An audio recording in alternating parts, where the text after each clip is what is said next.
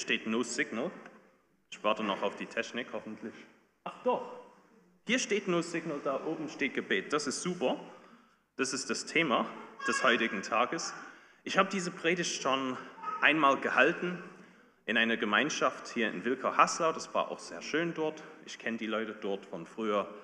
Ähm, und ich musste für die Gemeinde hier mal ein kleines Vorwort noch mit einfügen. Und wenn ich jetzt, wo muss ich hinziehen? Okay, klick bitte einmal weiter. Mein kleines Vorwort.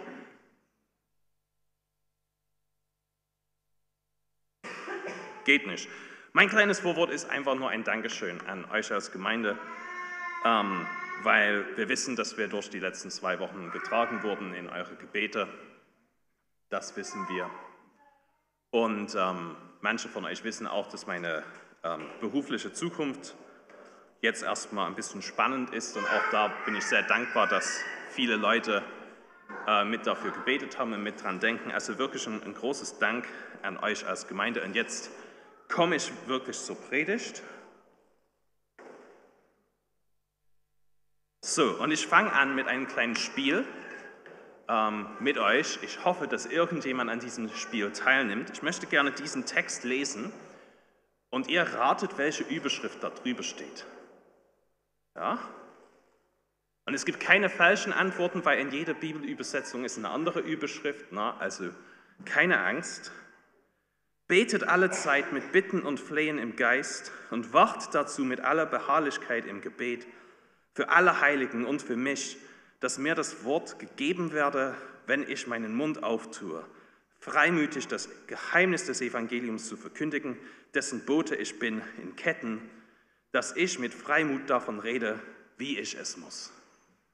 Und jetzt frage ich euch, gibt es da Mutige, die sagen, hey, wenn, wenn ich jetzt Redakteur wäre, würde ich folgende Überschrift darüber schreiben.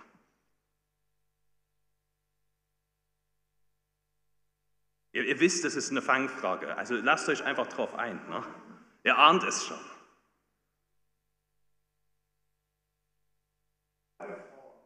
Was? Auftrag. Der Auftrag. Okay, das wäre eine Überschrift.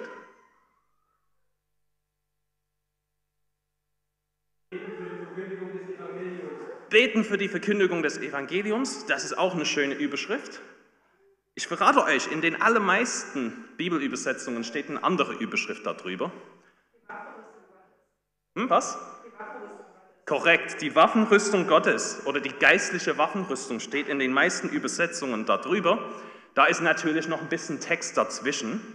Also das war eine Fangfrage, aber das heißt, die meisten Bibelverlage und die meisten Redakteure, die entscheiden sich, dass das hier noch im Zusammenhang mit der geistlichen Waffenrüstung Gottes steht.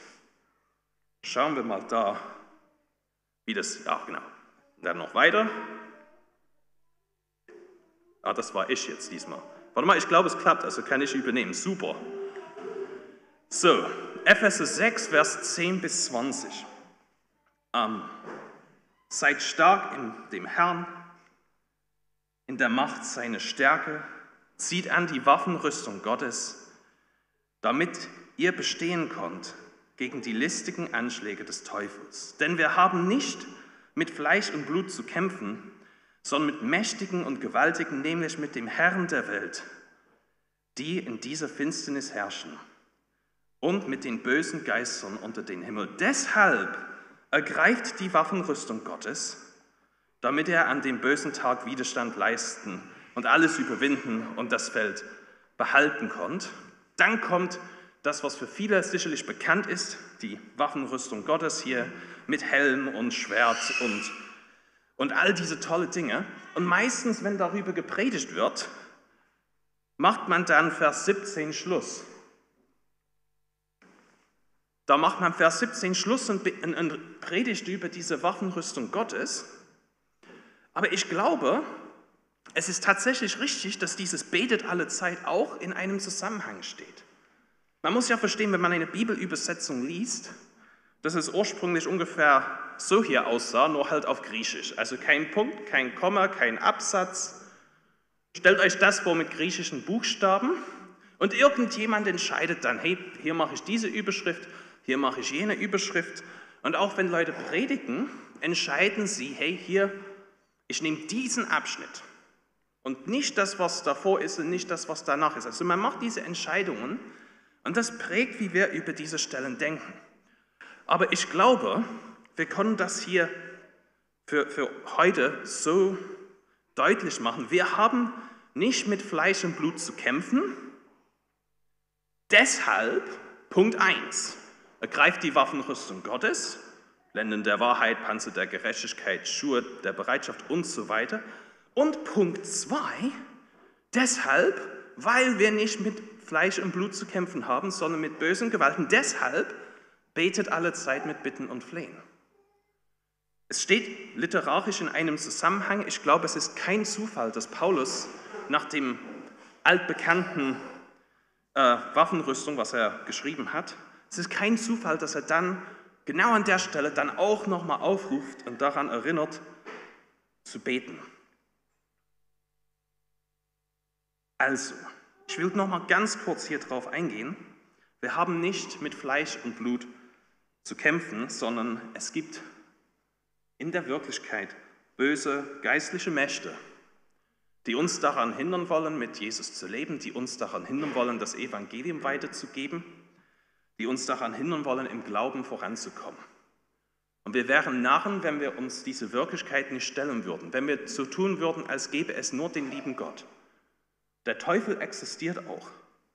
Aber, großes Aber, wir sollen gar keinen Fokus drauf legen, weil Jesus ist Sieger. Jesus hat überwunden. Wir brauchen da keine Angst haben.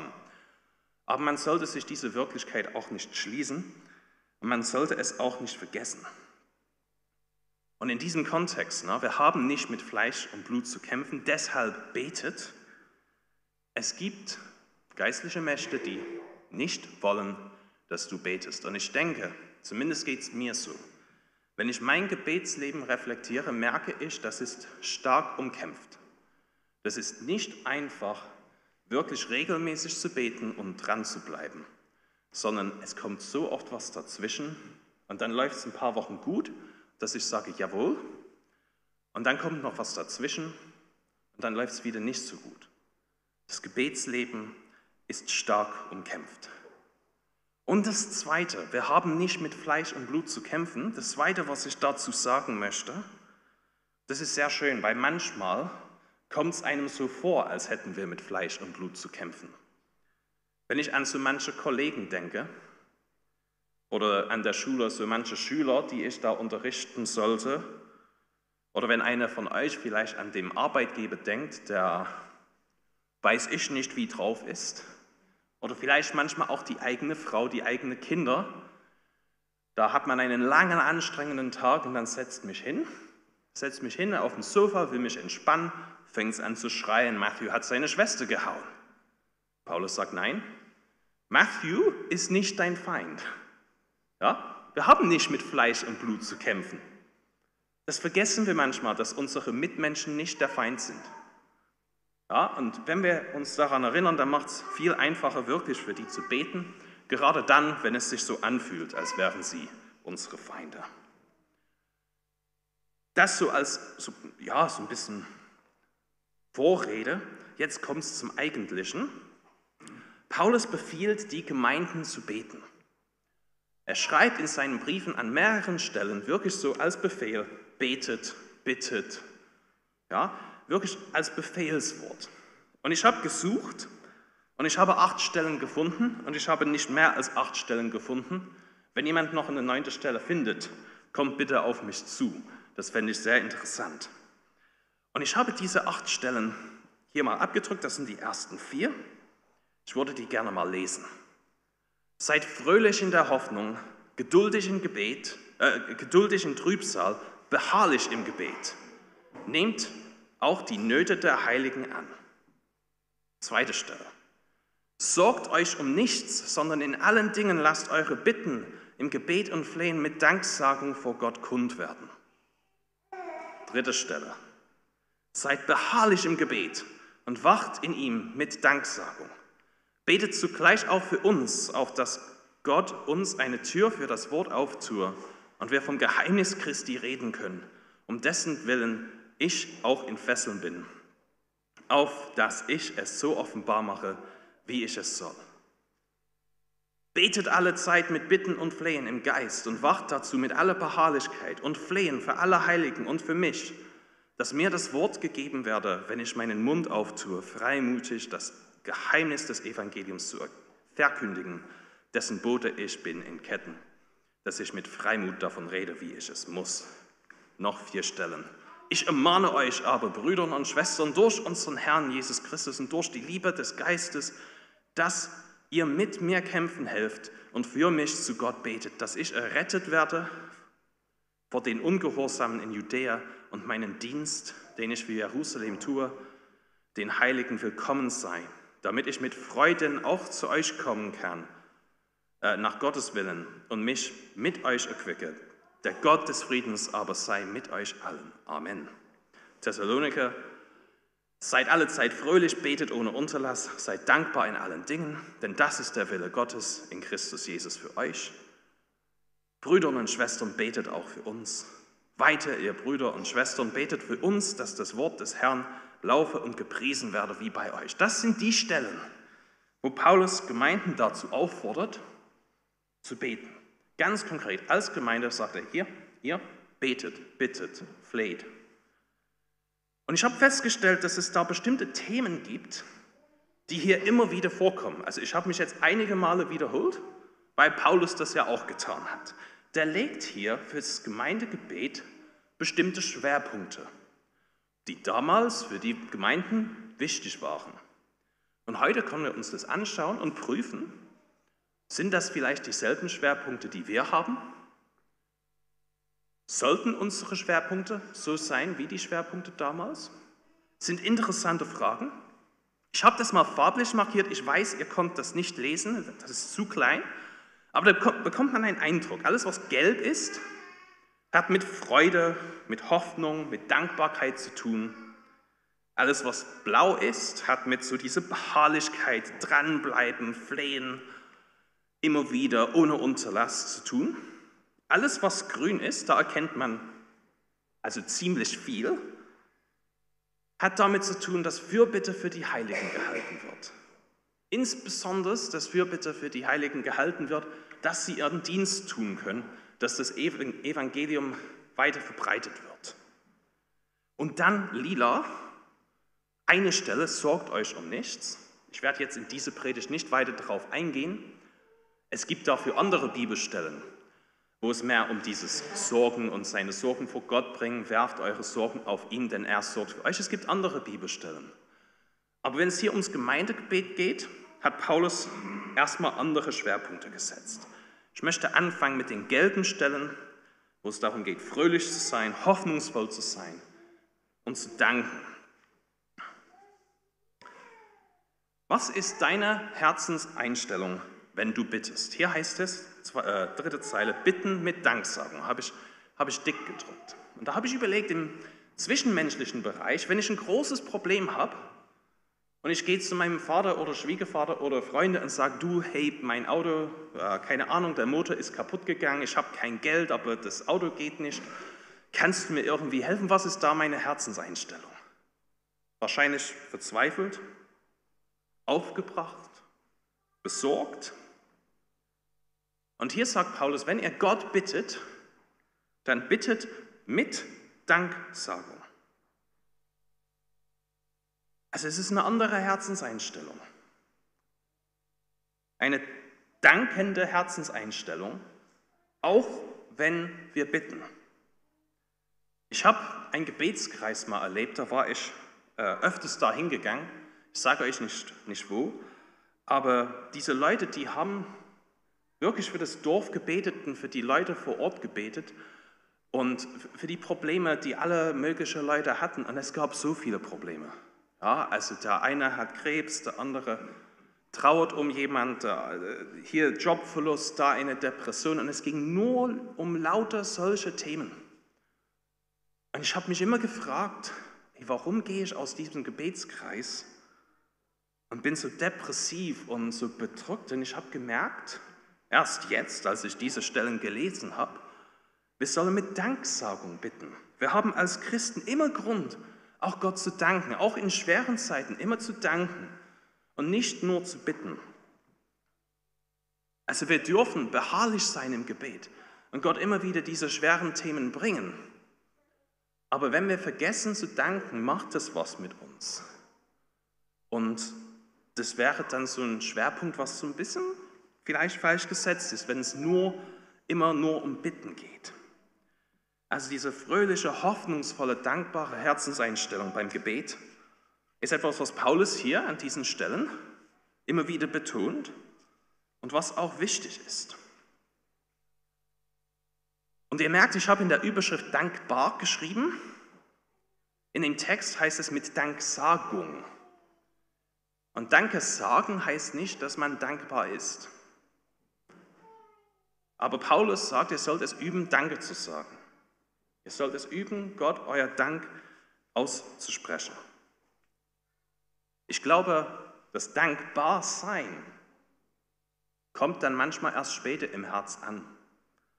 Es gibt einen schönen Spruch, Danken verändert dein Denken. Danken verändert dein Denken. Als Beispiel dafür, ich habe, das ist Monate her, es war im Herbst, da habe ich Vertretung gehabt, Vertretungsunterricht. Und zwar hatte ich mich eigentlich gefreut, oh, morgen fünfte, sechste Stunde, ich kann ausschlafen, ich kann mit meiner Frau frühstücken, ich kann helfen, dass die Kinder zur Schule oder im Kindergarten kommen und dann fahre ich gemütlich los und habe einen etwas entspannteren, ruhigeren Tag. Habe ich mich schon ziemlich darüber gefreut. Dann gucke ich abends, Dienstagabend auf meine App und sehe, ach, erste, zweite Stunde Vertretung. Ach, und auch noch mit der achten Klasse. Und da fahre ich dann früh hin und der eine, der sagt, Herr Clark, wie findest du es jetzt eigentlich, mit uns Vertretung zu haben? Na? Weil die haben halt sehr deutlich gemacht, dass sie eigentlich auch gerade keinen Bock haben. Und da haben wir dann als Gruppe haben wir dann Sachen gesammelt, wofür man, worüber man sich gerade aufregt. Ne? Die damalige Corona-Politik, wenn man damals gewusst hätte. Ähm, und Vertretung und die doofen Lehrer und der Streit in der Klasse und all diese Sachen. Und wir haben das alles gesammelt und dann habe ich gesagt, so Leute, ich bete jetzt mit uns. Und ich habe Gott gedankt, dass er uns vor diese Herausforderungen stellt. Ich habe Gott dafür gedankt, dass er es mir zugemutet hat, hier früher aufstehen zu müssen, obwohl ich eigentlich ausschlafen wollte. Und dass er diese Situation herbeigeführt hat und dass wir jetzt alle hier gemeinsam in diesem Boot sitzen sozusagen.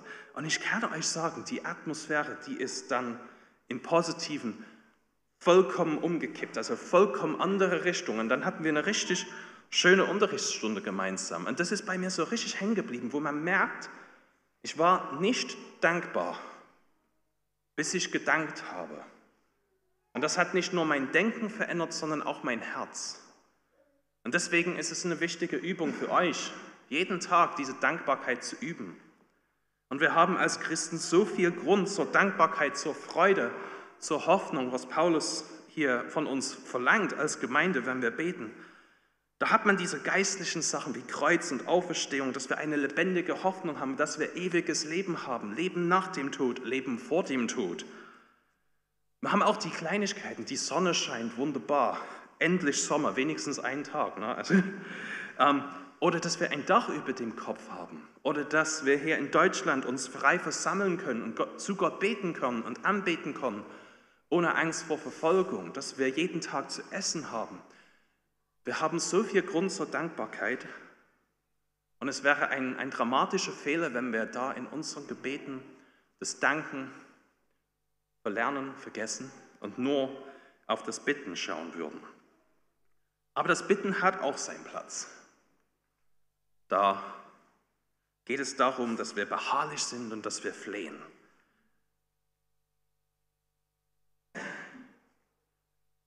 Hier, haben, hier habe ich ein bisschen weiter unterteilt, glaube ich, genau. Also das, das Geld markierte, ne? Geduld, beharrlich, wacht im Gebet, betet ohne Unterlass. Da geht es für mich darum, dass man es immer immer wieder macht, dass man Regelmäßigkeiten hat im Gebetsleben. dass man da ständig immer wieder Zeit findet zu beten. Und dieses ohne Unterlass, das heißt für mich, dass du einfach in jeder Situation Gott mitnimmst, dass du in jeder Situation weißt, ich kann mit Gott reden. Ich komme an der Ampel an, jemand anderes fährt über Rot oder keine Ahnung was, ich ärgere mich ein bisschen drüber, da kommt es fast zum Unfall und ich sage, Mensch, Gott ist bei mir, ich kann doch mit ihm reden. Ich kann ihm danken, dass kein Unfall passiert ist. Ich kann bitten, dass dieser doofe Fahrer, der so eine Situation herbeigeführt hat, dass er Gnade findet. Ich, ich kann da mit Gott reden. Ich kann Gott im Alltag mitnehmen. Betet ohne Unterlass. Und dieses beharrliche immer wieder, was mir sehr geholfen hat, war, ähm, als ich jeden Tag zur Schule gefahren bin, früh mit meinem Vater zu telefonieren und gemeinsam zu beten. Es fällt mir schwer, das alleine zu machen, aber wenn ich es mit meinem Vater gemeinsam am Anfang des Tages mache, dann fällt es mir leichter auch während des Tages noch mehr zu beten. Und wenn du merkst, hey, mir fällt es schwer, beten wirklich zur Gewohnheit zu machen, dann such dir jemanden, mit dem du was ausmachst, dass ihr jeden Tag fünf Minuten telefoniert und betet oder dass ihr euch am Gartenzaun trifft und betet. Macht das zu einer Regelmäßigkeit. Äh, ich muss das wieder mal suchen und machen, weil ich fahre nicht jeden Tag zur Schule mehr. Ähm, also da werden wir sehen.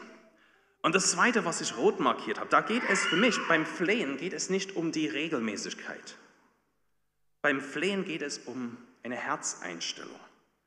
Dass ich für andere bete und mein Herz bewegt ist. Dass, dass ich die Nöte der anderen annehme und dass mich das beschäftigt. Und, und, und ja, dass ich vielleicht sogar ein bisschen fertig bin und dass ich das vor Gott bringe mit dieser Herzenseinstellung. Und ich habe den Eindruck, dass wir oft abstumpfen. Also wenn ich daran denke, wie ich das erste Mal von Open Doors gehört habe, das erste Mal von verfolgten Christen, also da habe ich beinahe geweint. Und heute, ja, es gehört halt dazu, ist Teil der Welt. Es ist irgendwie, es lässt mich kalt und ich merke, das ist gar nicht in Ordnung. Wenn ich dafür bete, muss ich dann wieder Gott bitten und sagen, Herr, mach mein Herz weit, mach mein Herz weich, dass ich hier die Nöte der anderen wirklich annehme und dass mich das beschäftigt und dass ich so vor dir komme. Ich habe ein Beispiel dazu.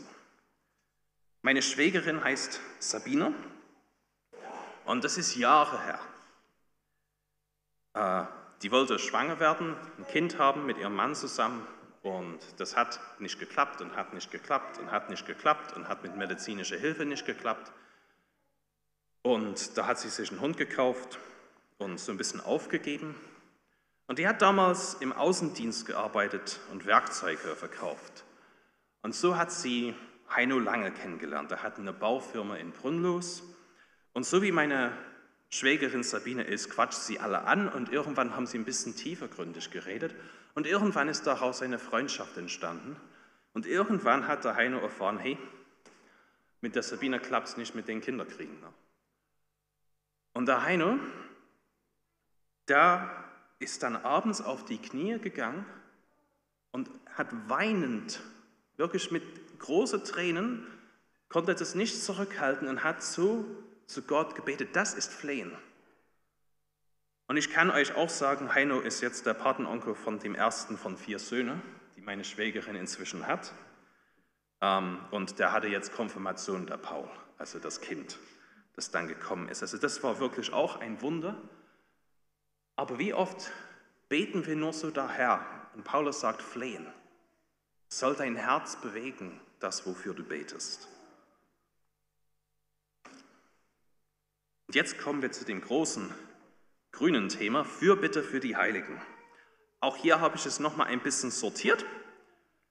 Zweimal ist es einfach nur ganz allgemein, dass Paulus sagt, betet für mich zu Gott oder betet auch für uns. Einmal sagt es ganz ausdrücklich, nehmt euch die Nöte der Heiligen an. Also wirklich diese Fürbitte für die Probleme, die die anderen in der Gemeinde oder in den anderen Gemeinden haben.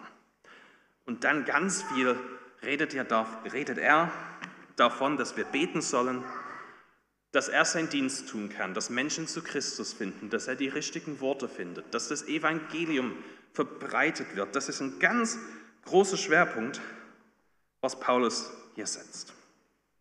So. Ich will aber kurz noch über die Nöte der Heiligen reden.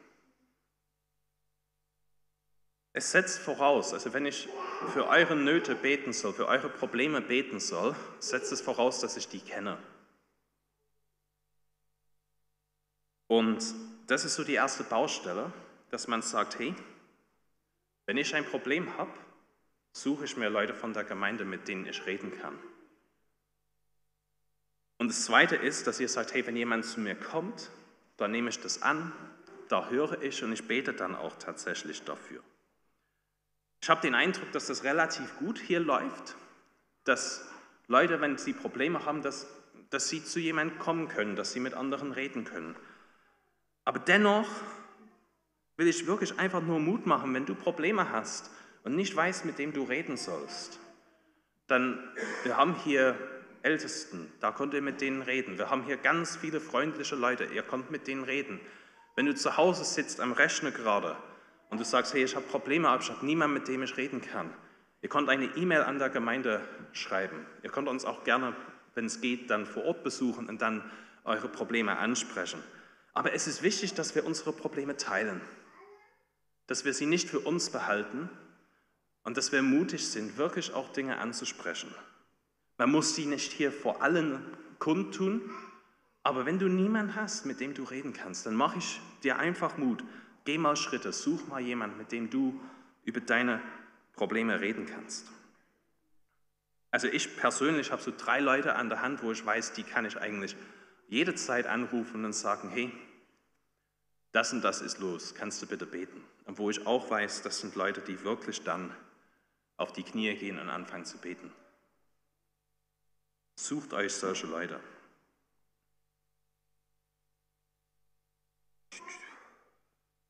Und genau, das wollte ich noch sagen. Ich denke, das läuft relativ gut insgesamt als Gemeinde hier.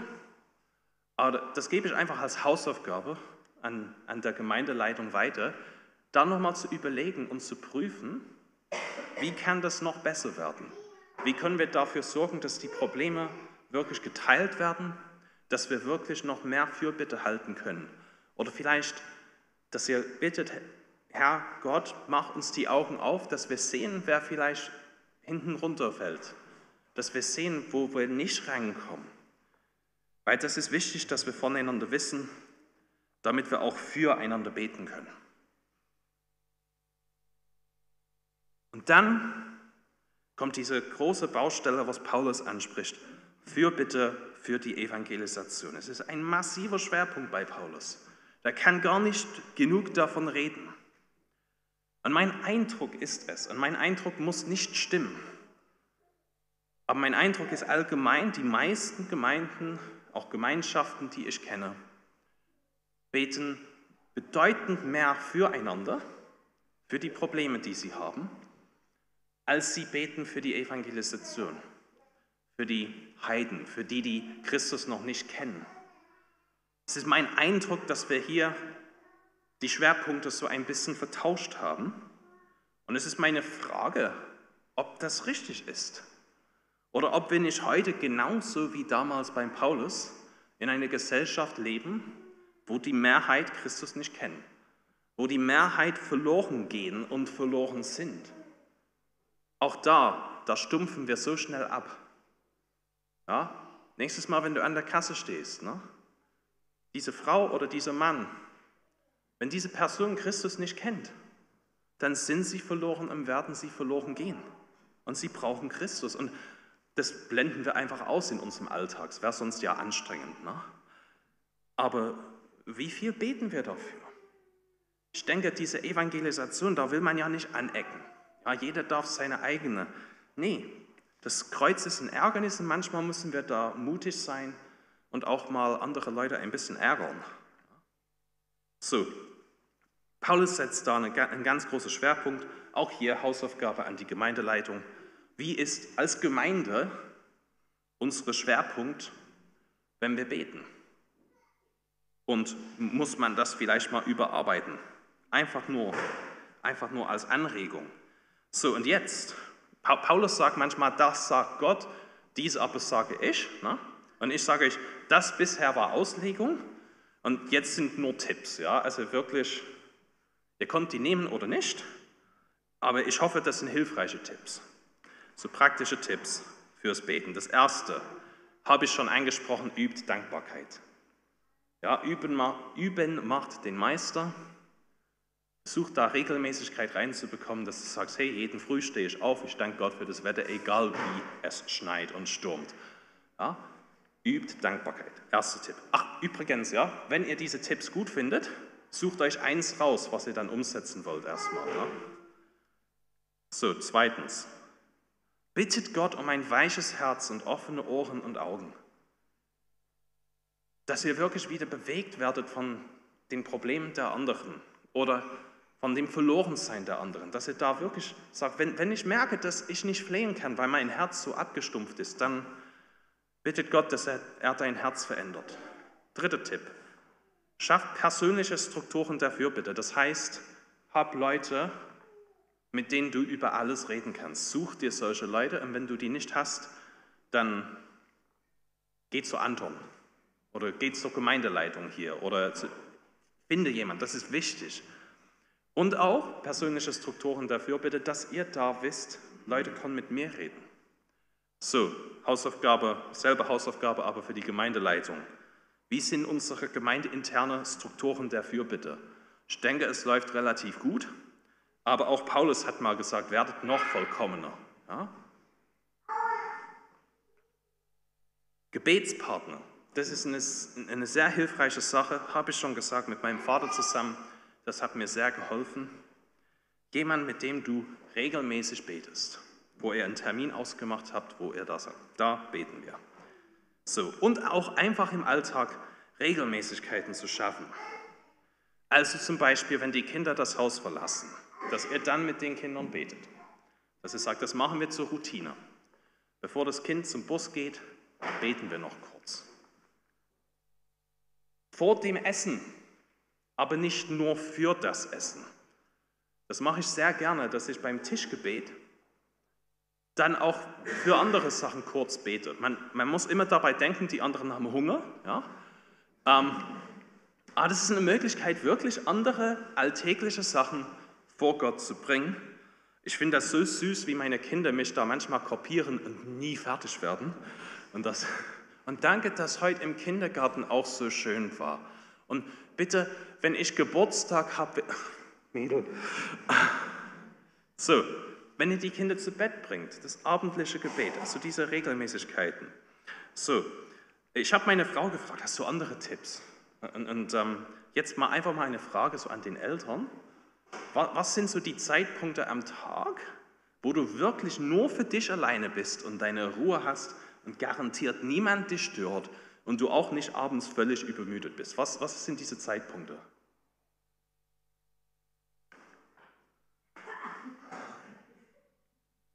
Viele Leute gucken da auf dem Handy. Da kann man auch kurz ein Stoßgebet da währenddessen machen. So. Und dann Gebetserinnerungen. Das fand ich so toll hier neulich, dieses Wer bin ich in Christus, diese zwei Sachen, die habe ich mir ins Auto gelegt und da habe ich mir das angeguckt, bevor ich losgefahren bin. Hab in deinem Alltag, in deiner Wohnung, in deinem Haus Dinge, die dich daran erinnern, mit Gott zu reden. Häng mal einen Flyer auf. Ja, neben deinem äh, Bett oder der, am Kühlschrank, wo auch immer.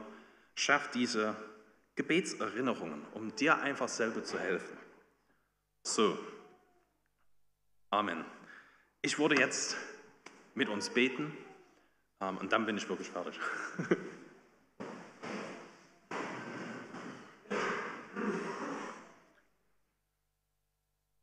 Herr unser Gott, ich will dir danken, dass Paulus die Gemeinden so oft da befohlen hat zu beten.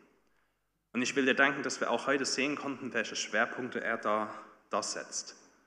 Und ich will dich bitten, dass du uns hilfst, im persönlichen Gebetsleben lebendiger zu werden, weichere Herzen zu haben, offenere Augen, offenere Ohren, dass du uns hilfst, Regelmäßigkeiten zu schaffen, Du siehst, dass der Teufel nicht will, dass wir beten. Und ich will dich einfach bitten, du hast ihn überwunden, dass du uns wirklich hilfst und stark machst zu beten. Ich will dich auch für uns als Gemeinde bitten, dass du unser Gebetsleben als Gemeinde stärkst, dass du uns zeigst, wo da Schwachpunkte sind und dass wir da mutig vorangehen können. Hab Dank, dass du unsere Gebete hörst und erhörst. Hab Dank, dass du auch heute noch Wunder tust.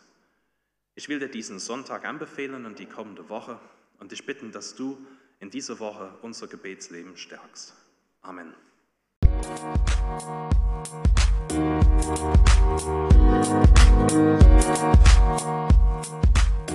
Musik